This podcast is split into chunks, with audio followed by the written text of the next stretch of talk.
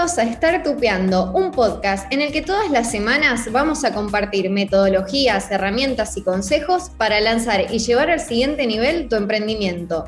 Compartiremos con vos más de 5 años de experiencia asesorando emprendedores y contaremos con la presencia de expertos del ecosistema y emprendedores de éxito. Si sos un entusiasta de los negocios innovadores, creaste una startup o soñás con hacerlo, este podcast es para vos.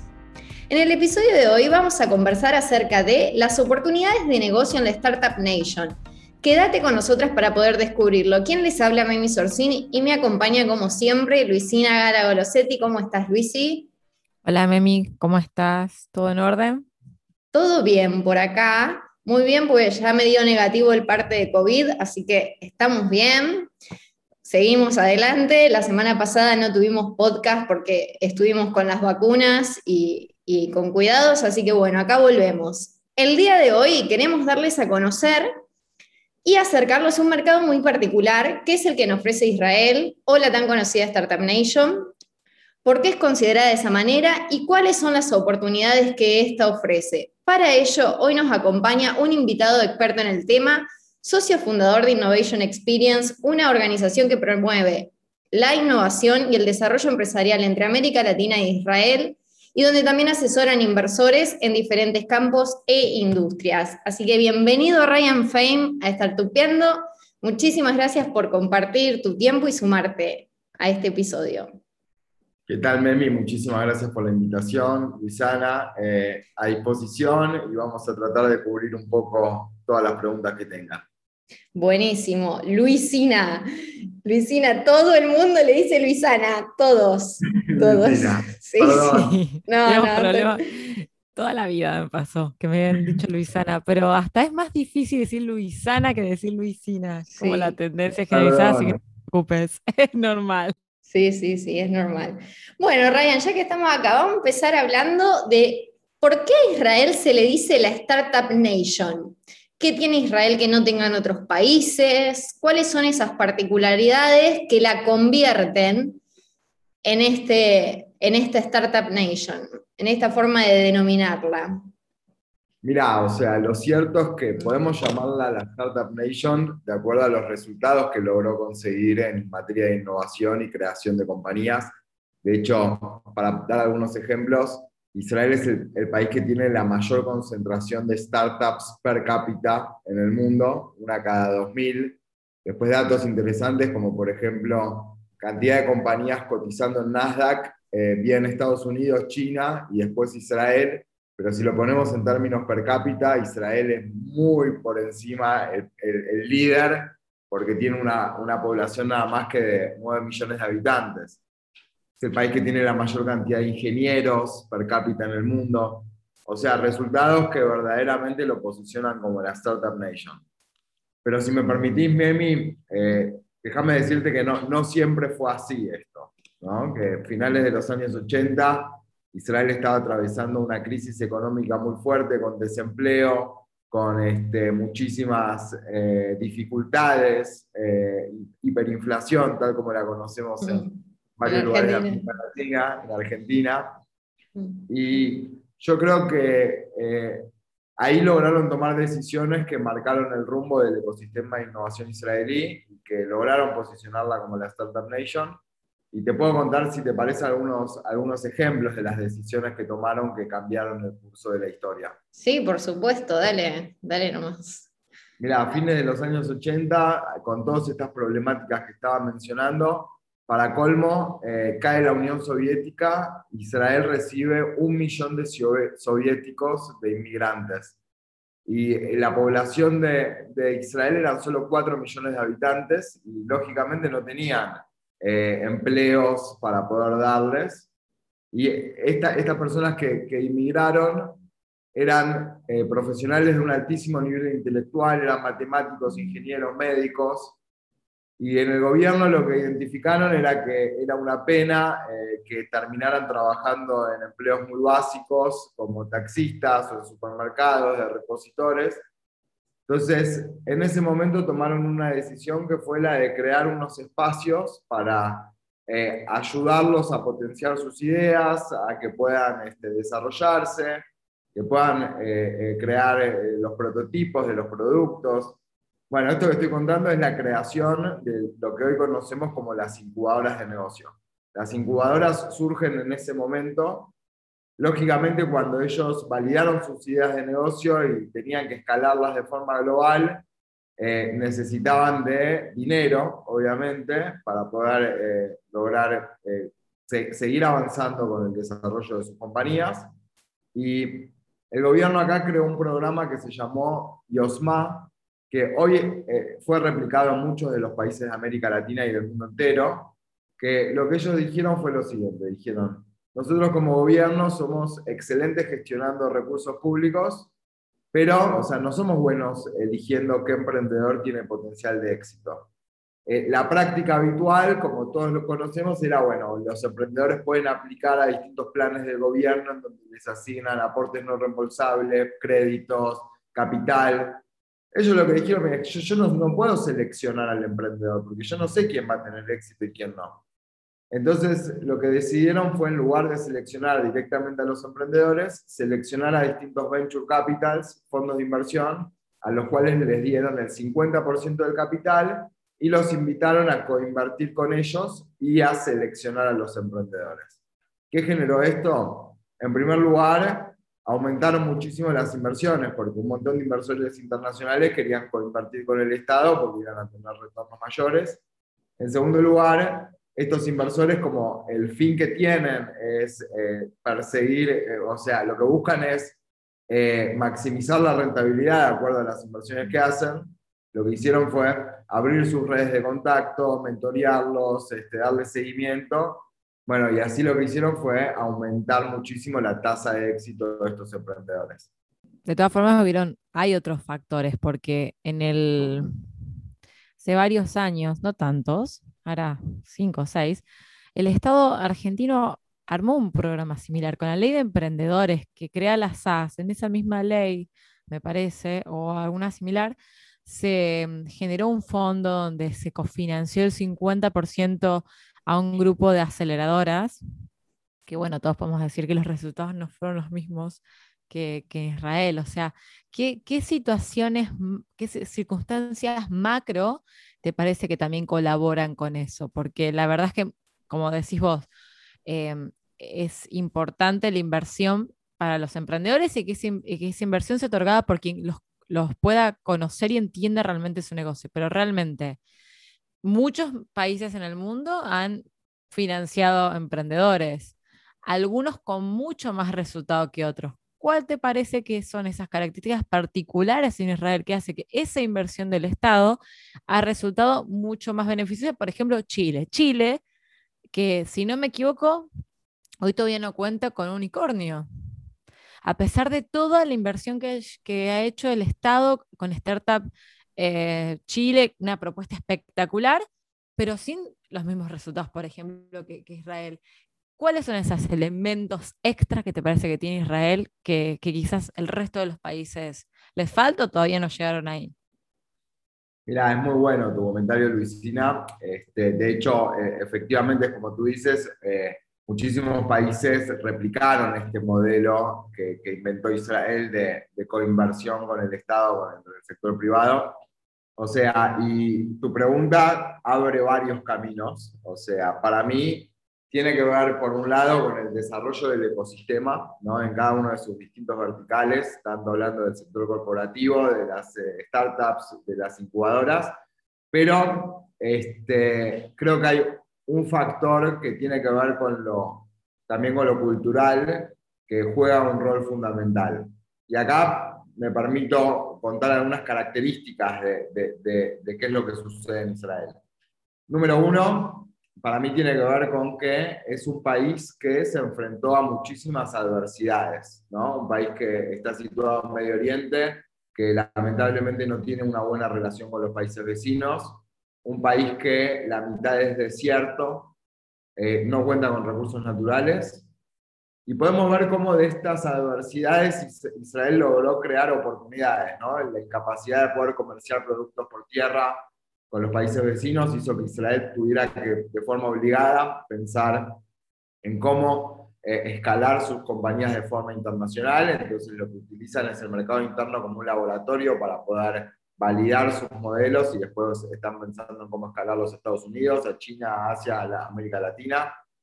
Por otro lado, la falta de recursos naturales hizo que Israel esté obligado también a crear tecnologías para poder suplir las necesidades que tenía. Israel es líder indiscutido en temáticas de riego por goteo, de, de, de agritech, de desalinización del agua del mar, de ciberseguridad, en realidad, eh, o sea, inteligencia artificial.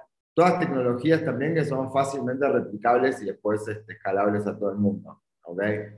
Y ahora, después me permito también contarles acerca, acerca de otras cuestiones, como por ejemplo eh, el, el, servicio militar. ¿no? Israel tiene el servicio militar obligatorio para jóvenes entre 18 y 22 años, tanto hombres como mujeres, y que en primer lugar funciona como, como una instancia de, de capacitación y entrenamiento en donde todos los jóvenes eh, adquieren herramientas y conocimientos. Funciona también como un excelente medio para generar networking, porque vienen eh, eh, chicos de todos los, los, lugares del país mezclados. Entonces, si se dice que los grados de separación entre las personas es de 6 o 7, en Israel es de 3. Es de 3. O sea, vos levantás el teléfono, llamás al director de la unidad y tenés referencias instantáneas de cualquier persona. Y por otro lado, hay un factor que para mí es uno de los más importantes de todos, que tiene que ver con, eh, em, con el, miedo, el miedo a equivocarse y el miedo a fracasar. Y, acá me permito contar una historia también, o sea, imaginémonos a un chico de 19 años, eh, una noche eh, en la mitad de un poblado árabe, de golpe, que está ahí él con una, con una eh, con un arma solo a la madrugada, seguramente a él le están pasando cosas por su cabeza muy fuertes, ¿no? Digamos, cuando que si va a tener que estar activo de golpe, va a tener un ataque. La cuestión es que este chico termina el, servicio militar, después de viajar por el mundo durante un año o dos y de trabajar y después de empezar la universidad, o sea, empiezan todo mucho después, mucho después. Él tiene una idea, va a un VC, eh, pichea, le va muy bien, consigue una inversión de 500 mil dólares, empieza a desarrollar su proyecto y de golpe le va mal y pierde toda la plata. Y, o sea, bueno, o sea, digamos, estuvo enfrente de situaciones mucho más complejas, ¿no? Donde lo que estaba en riesgo era su vida. Entonces creo que al final del día termina siendo como un juego, ¿no? También, como que entra en una posición totalmente diferente. Entonces, no tener miedo a fracasar me parece que es una de, las grandes características que eh, tienen los emprendedores israelíes y uno de los grandes factores de éxito. Y así tengo muchas más cosas para contarte, pero bueno, prefiero que si quieren ir preguntándome, así. ¿Y qué, qué startups reconocidas podés mencionarnos? Porque no sé si todos lo saben, pero la memoria USB, o sea, que usamos todos todo el tiempo y que cambió completamente la forma en la que eh, transmitimos información, dejando enterrados a los CDs y que ya habían sido enterrados los disquetes, fue creada por un ingeniero israelí. O sea, para que veamos la importancia y, y los logros que cómo nos han afectado Em, a todo el planeta y que han surgido de este país. ¿Qué otros ejemplos puedes contarnos de este tipo de situaciones que nos llegan a todos y, que han sido un ejemplo en términos de, innovación para, todo el mundo? Tuve el placer de estar con el creador del pendrive, la verdad que una historia impresionante, un capo total. Y quiero, quiero explicar un poco cómo funciona la, la innovación y la tecnología israelí. O sea, como compañías conocidas hay un montón, desde el pasado, como por ejemplo ICQ, eh, el primer mensajero instantáneo era un invento israelí, o por ejemplo eh, Viver, eh, la aplicación para hablar por teléfono por IP, todo el tema de la tecnología para poder hablar por teléfono IP fue inventada en Israel, o después también en los centros de investigación y desarrollo de, de las grandes compañías internacionales, como por ejemplo Google, se, crearon muchísimos inventos, como puedo dar algunos ejemplos, cuando están escribiendo un email y se olvidan de adjuntar un archivo y ponen la palabra adjunto que les recuerda que no adjuntaron. Sí, mi vida depende de, ese momento. Si no, mandaría todos mis mails sin, sin adjunto. yo igual, y el mismo ingeniero fue el que inventó también el predictivo. ¿Vieron cuando estás escribiendo y te, te van apareciendo potenciales búsquedas y que si escribiste mal te dice video mean tal cosa? El mismo ingeniero lo, lo, lo, desarrolló en la oficina de, de Google Israel. Ahora, para mí lo importante de entender es el modelo con el cual los innovadores israelíes crean las compañías. O sea, el israelí es mucho más propenso a crear compañías B2B que B2C. ¿Qué es lo que hace el israelí? El israelí crea compañías que, eh, y tecnologías que solucionan problemas y muchas veces en el momento de crear la empresa ya sabe quién es el potencial comprador de la compañía. Por eso se llama la Startup Nation, ¿ok? Porque en muchos casos el principal objetivo es el de hacer un exit y empezar a crear la próxima. O sea, eso es una, una secuencia que se da. Y eso es algo importante también, si, me están escuchando emprendedores, que, que, también lo tengan en cuenta. O sea, muchas veces nos enfocamos en, en proyectos o en innovaciones B2C, pero muchas veces son mucho más difíciles también, ¿ok? Y, y al final del día son más difíciles de monetizar el, empresario israelí sepan que del día uno entiende cuál es el modelo de negocios y cómo va a ser para ganar dinero.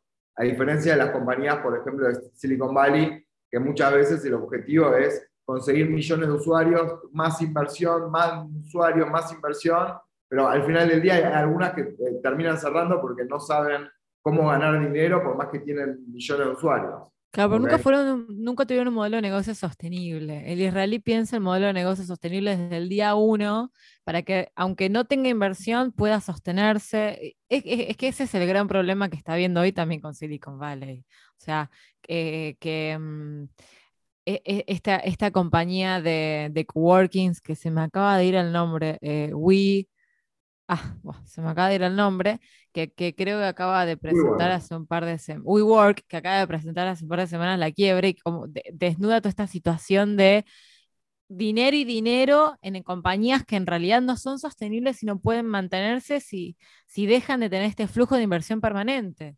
Entonces, muy interesante esto que planteas del, B2, del B2B y el, y el resolver un problema donde con, la, con el exit pensado desde el día uno eso funciona de esa manera y, creo que también es una oportunidad para, para América Latina, ¿no? Porque muchas veces el principal problema que tenemos es el acceso al capital y nosotros desde Innovation Experience, en los programas que desarrollamos, que tenemos algunos enfocados también en desarrollar emprendedores, o sea, lo que buscamos es eso, ¿no? Que sean proyectos que puedan, puedan ser bootstrap, o sea, que puedan ir generando ingresos y puedan ir haciéndolos crecer a medida que van eh, pasando distintos milestones y que no necesiten inversiones multimillonarias como para poder eh, generar ingresos, revenue y poder tener ganancias. O sea, y es algo muy importante. Bien, y retomando la pregunta, si tuvieras que mencionar alguna de las startups más reconocidas. Waze, por ejemplo, ¿conocen Waze? Bueno, Waze es otro, otro invento israelí, compañía creada, comprada por Google. Después, este, uno de los principales exits eh, de la historia de Israel fue una compañía que se llama Mobileye, que están desarrollando la tecnología para la conducción de los autos autónomos. Este, la compró Intel por 15 mil millones de dólares hace dos o tres años. Y Intel también compró otra compañía que conocemos en América Latina, que se llama Movit. Movit es la compañía que predice cuándo va a llegar el transporte en tiempo real. Otra o sea, realmente hay muchísimas innovaciones, tanto en el mundo tecnológico como no en el tecnológico. Por ejemplo, se inventó el tomate cherry en Israel. Ah, amo. El tomate cherry es un invento israelí. O sea, realmente. Pero podría estar contando, hay miles de, casos, ¿no? Muchos conocidos y unos menos conocidos. Y hablando un poco de, vos, ¿cómo entraste al mundo de las startups y justamente cómo inició esta propuesta que es Innovation Experience? O sea, contanos un poco sobre vos y qué te llevó a, armar esta propuesta. Yo emprendo desde muy pequeño, desde los 15, 16 años, que arranqué eh, diseñando páginas web y metiéndome en todo el tema de la tecnología, aprendiendo solo por mi cuenta. Eh, estudié administración de empresas, dejé la carrera en la mitad porque me costaba que me enseñaran cómo administrar una empresa de forma teórica y era un problema para mí. Y después tuve la, la posibilidad de, de, trabajar en una fundación eh, que lo que hacía era promover el desarrollo de jóvenes emprendedores eh, dentro de la colectividad judía. Y uno de, de los trabajos que me tocó hacer fue desarrollar una experiencia de dos meses en Israel, un aporte muy grande de un donante para jóvenes judíos. Y como a mí me apasionaba tanto la tecnología y también este, Israel estaba creciendo muchísimo en términos de innovación, decidí darle el contenido vinculado a todo el tema de Startup Nation. Fue un éxito rotundo, se repitió por muchísimas ediciones, hasta que en un momento decidí eh, dije, esto tiene tanto valor que no, no, no, es únicamente interesante y relevante para jóvenes de la comunidad judía, sino que lo podemos expandir a todo el mundo. Y en el año 2015 empezamos con dos socios y, o sea, también con bastante apoyo igual gubernamental y, con muchísimo impulso.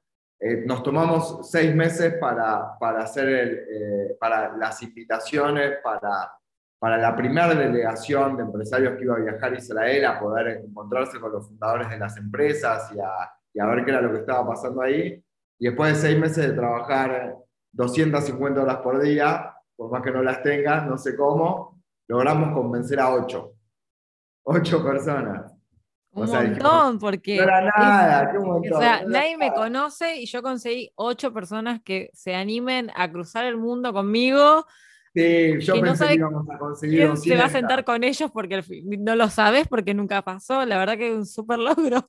Es difícil. A pesar de que uno tenga todos los contactos, después al momento de vender, y nosotros lo, sabemos muy bien por los programas que tenemos, es todo un logro convencer a alguien de ser los, primeros en iniciar un, proyecto. La verdad que todo un hace poco, hace poco había visto una, una imagen que me encantó que era una, un dibujito de una persona que eh, le llegaba el recibo del sueldo y decía, no sé, 10 mil dólares, ¿no? Y, un, y decía, tipo, empleado, y estaba ahí, ¿viste? Y un emprendedor que le llegaba el primer usuario pago de la plataforma. Y el, emprendedor estaba, ¿viste? Capaz que había ganado 20 dólares. Pero el primer tipo que validó que vos tenés algo interesante, ¿entendés? Es algo gigante, que, o sea, realmente no, no tiene comparación con nada en el mundo. Bueno, pero de, de, ese de, esa primera delegación que ya llevamos 2.500 empresarios de toda la región, gente de México, de Chile, de Colombia, Argentina, Uruguay, de Perú, de Brasil, estamos ahora expandiendo a Estados Unidos, tenemos distintas propuestas, distintos programas, eh, algunos que son enfocados en jóvenes emprendedores para para poder desarrollarse, otros programas que están enfocados en, en C-levels, gerentes, dueños de compañías, para poder aprender sobre innovación, para poder aprender metodologías y que no sea únicamente un programa inspiracional eh, en Israel, sino también generar oportunidades de negocio. O sea, fuimos variando mucho y creo que hay una, una pregunta vinculada con esto que en general me hacen, que es cómo nos reconvertimos con la pandemia, ¿no? Porque o sea, fue un gran desafío. Nosotros inicialmente lo que ofrecíamos era una semana en Israel en la cual visitábamos de la compañía más pequeña a la más grande, desde incubadoras de negocio, venture capitals, startups, eh, instituciones académicas y científicas y centros de investigación y desarrollo de las compañías, una semana en la cual nos encontramos con los referentes, los líderes, podemos conversar, vemos cuáles son las tecnologías que están desarrollando a futuro, eh, aprendemos de los casos de éxito, de los casos de fracaso, vinculándolo con la cultura, con la historia. Llegó la pandemia, no podemos viajar más.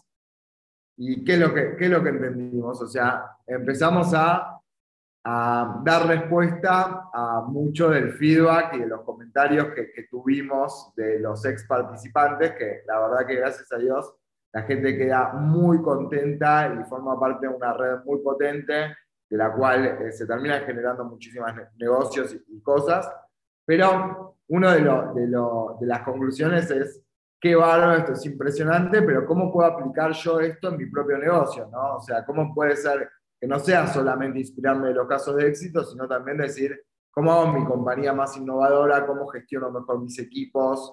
Este, y, bueno, por eso ahora nos reconvertimos un poco y decidimos crear programas que son híbridos, que tienen primero un componente muy fuerte de capacitación, ¿no? Eh, de acuerdo a cuál es el programa, en donde vamos atravesando distintos módulos en los cuales vamos aprendiendo y después eh, sí, cuando finaliza eh, toda la etapa virtual de la academia, viajamos a Israel y ahí lo vivimos en primera persona.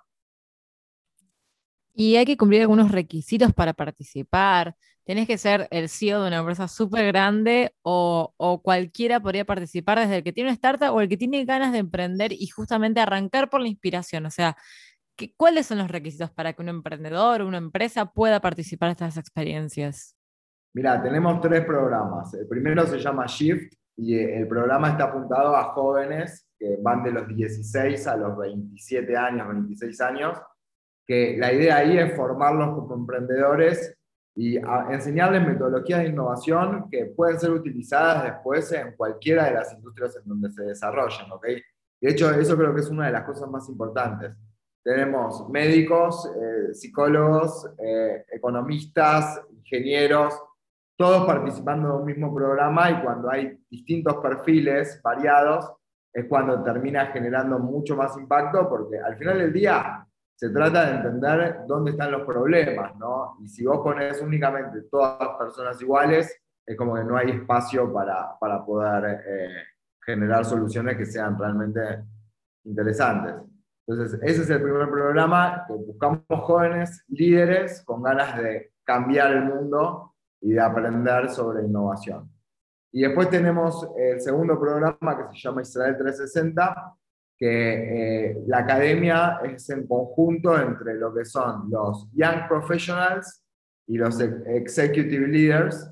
Este, lo que son Young Professionals son mandos medios de grandes compañías o personas que se están desarrollando, emprendedores que ya eh, tienen sus compañías en marcha, pero que de golpe quieren escalarlas. Eh, y el executive, sí, ahí ya son empresarios que eh, están ocupando lugares más altos de las empresas. Igualmente, o sea, la academia hace en conjunto también, porque para nosotros el networking es uno de los componentes más importantes, y ahí tocamos este, cuáles son las metodologías de innovación en cada uno de los actores del ecosistema de Israel. Eh, hablamos de metodologías para el sector corporativo, hablamos de metodologías para el mundo emprendedor, hablamos de cómo los inversores seleccionan emprendedores, este, casos de éxito también y de fracaso. Damos herramientas como growth hacking, como project management, Kabbalah también, obviamente no nos podemos olvidar que Israel es la capital religiosa de las principales religiones monoteístas y también obviamente que todo eso entra dentro de, la pregunta que me hiciste Luisina de cuáles son este, estos factores ¿no? también externos y culturales que, que impactan en la innovación Así que bueno, es una experiencia 360 que finaliza así con el viaje y ahí sí nos dividimos de acuerdo al, al nivel de, de expertise o, ahí los, los, ejecutivos, los C-levels van de golpe en una integración separada con los, los jóvenes que están arrancando en otra. Bien, y ahora en todo esto que nos contás de los distintos programas que están ofreciendo, ¿nos podrías comentar algún caso de éxito de una startup que hayan tenido que, que el éxito se haya generado a partir de estos vínculos con Israel. ¿Podrías contarnos alguna experiencia, compartir?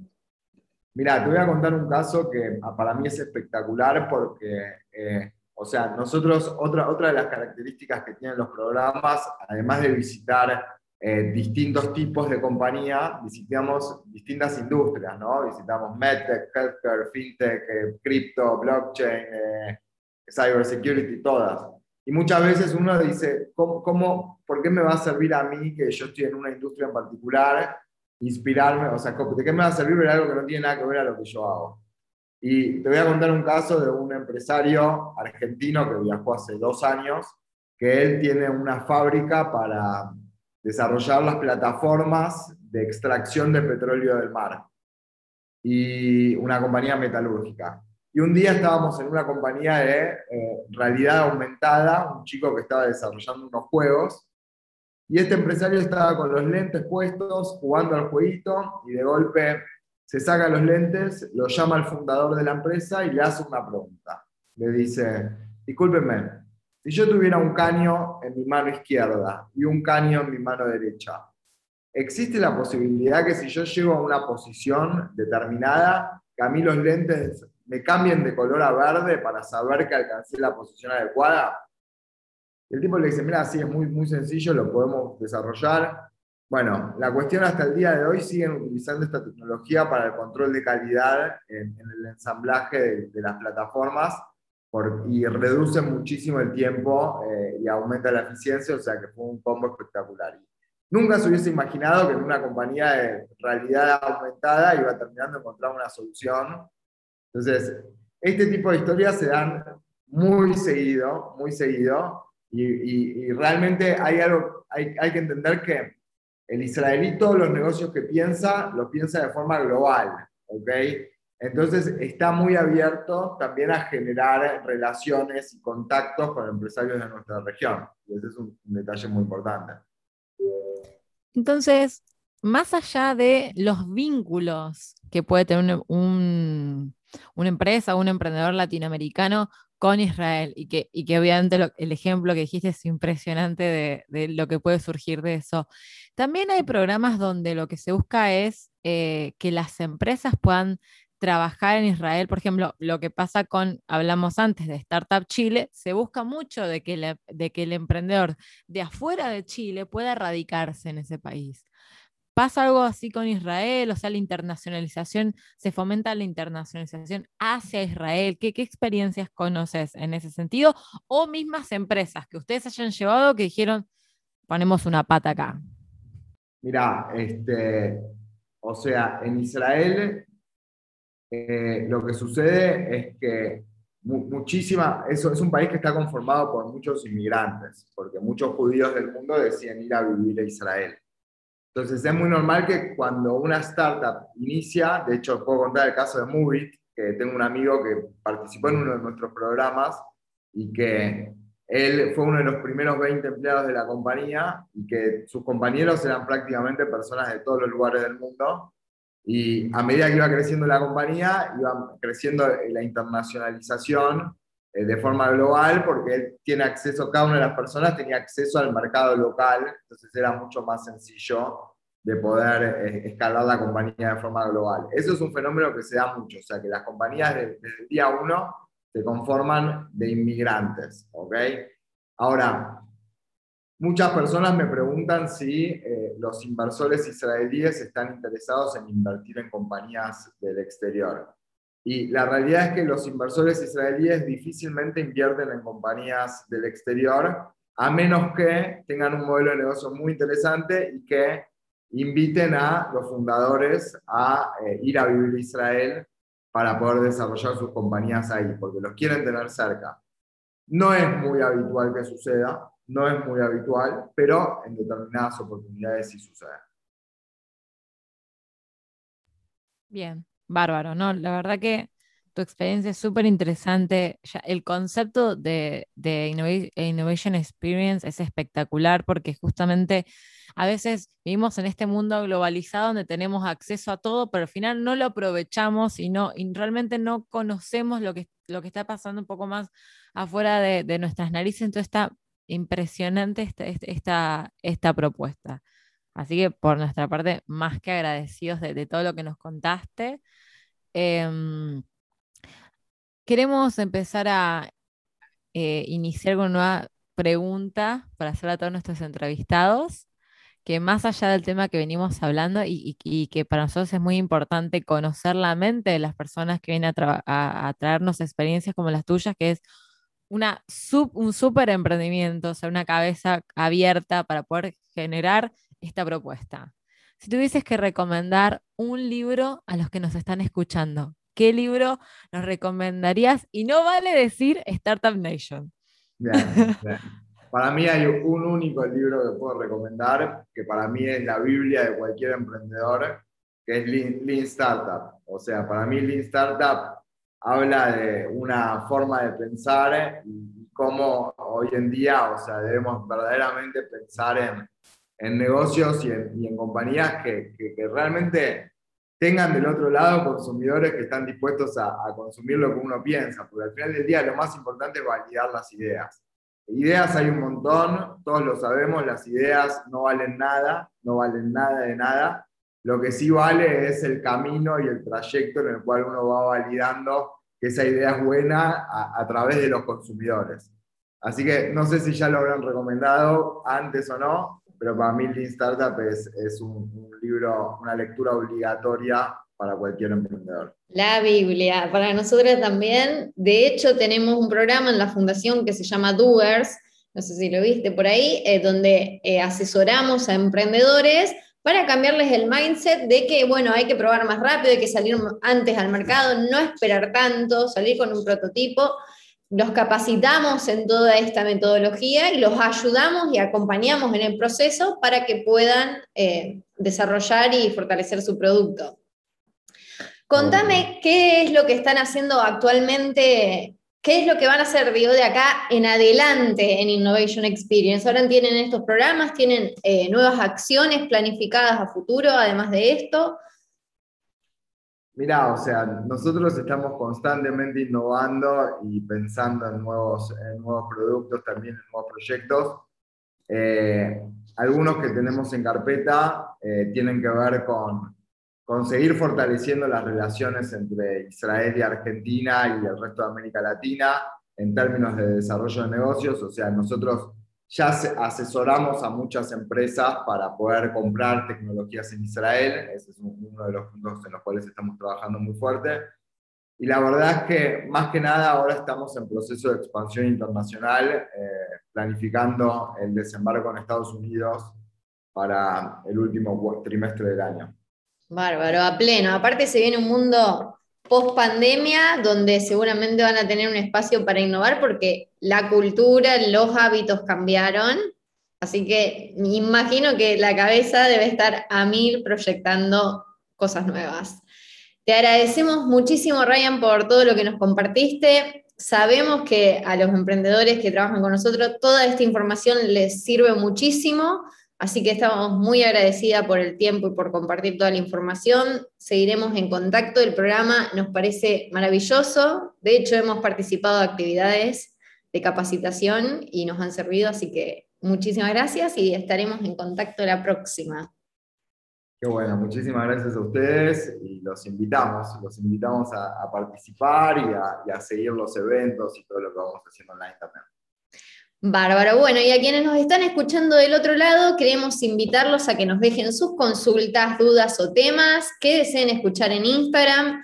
Lo pueden hacer en Instagram, dejamos un link ahí para que dejen su mensaje, nos encuentran como Fundación Iniciativa y como siempre cada lunes compartimos un nuevo episodio.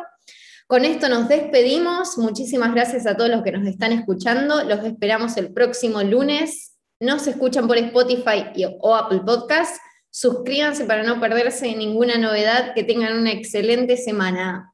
Chau, chau. Adiós, nos vemos.